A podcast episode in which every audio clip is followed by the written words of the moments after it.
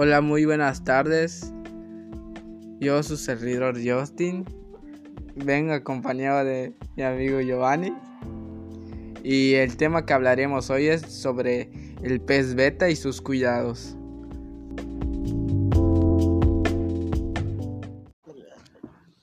Bueno, vamos a comenzar diciéndole los tipos de betas que existen. El placard, el pitbull, el corona, el dumbo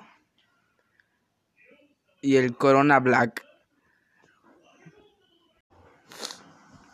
Para poder tener un pez beta necesitamos un acuario de 40 o más litros que cuente con una bomba de oxígeno, plantados y que esté solitario para que él no se pelee o no sea agresivo con, con otros peces. Bueno amigos, pues los peces betas son muy violentos y no dudarían en pelear entre sí. Independientemente del género, no importa sea macho, sea hembra, los peces betas comienzan a, a, realizar batallas casi en el momento del contacto. Aunque por lo general los betas prefieren nadar solos y prefieren un buen lugar donde se encuentren cómodos y puedan, y puedan esconderse.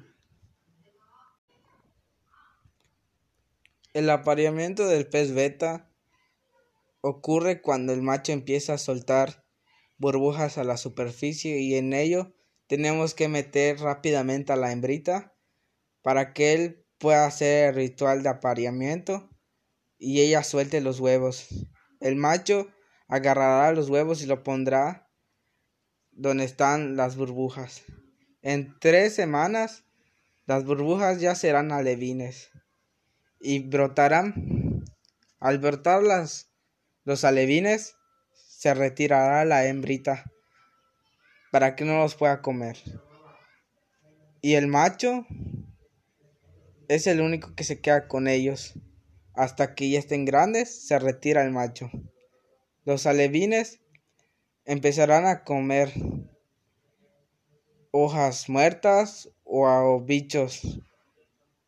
Para ello es necesario meterle un pedazo de lechuga y a los tres meses ya estarán grandes y se definirán los colores y a los seis meses ya se verán si son hembras o machos.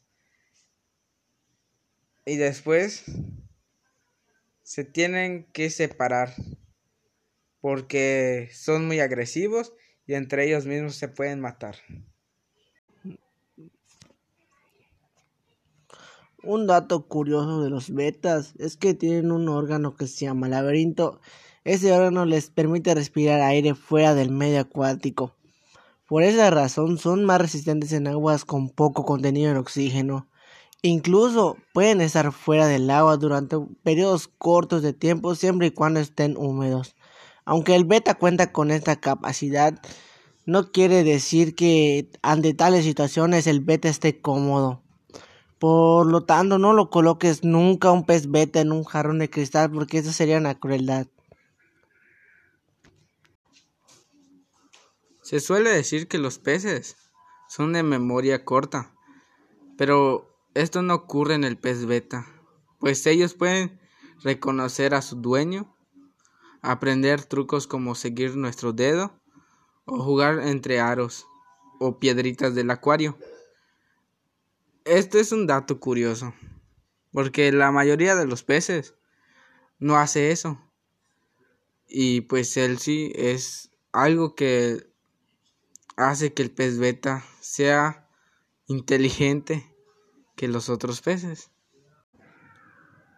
Es muy fácil distinguir si el pez beta es macho o hembra, ya que la hembrita es más pequeña y sus aletas son más pequeñas.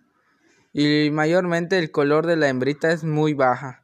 En cambio que el macho mayormente son de aletas largas o depende de la raza del pez.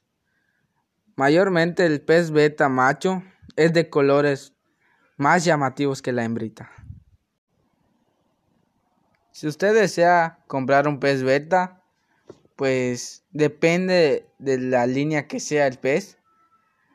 será el costo. Y mayormente las hembritas son más baratas que los machos, ya que el color hace que sea más caro. Bueno, pues como podrán ver, estos peces pueden ser algo violentos y luchadores, pero son toda una maravilla y fáciles de cuidar. Esto es todo por nuestra parte y espero que les haya gustado y les vaya a servir de algo. Pues nosotros nos despedimos. Hasta la próxima.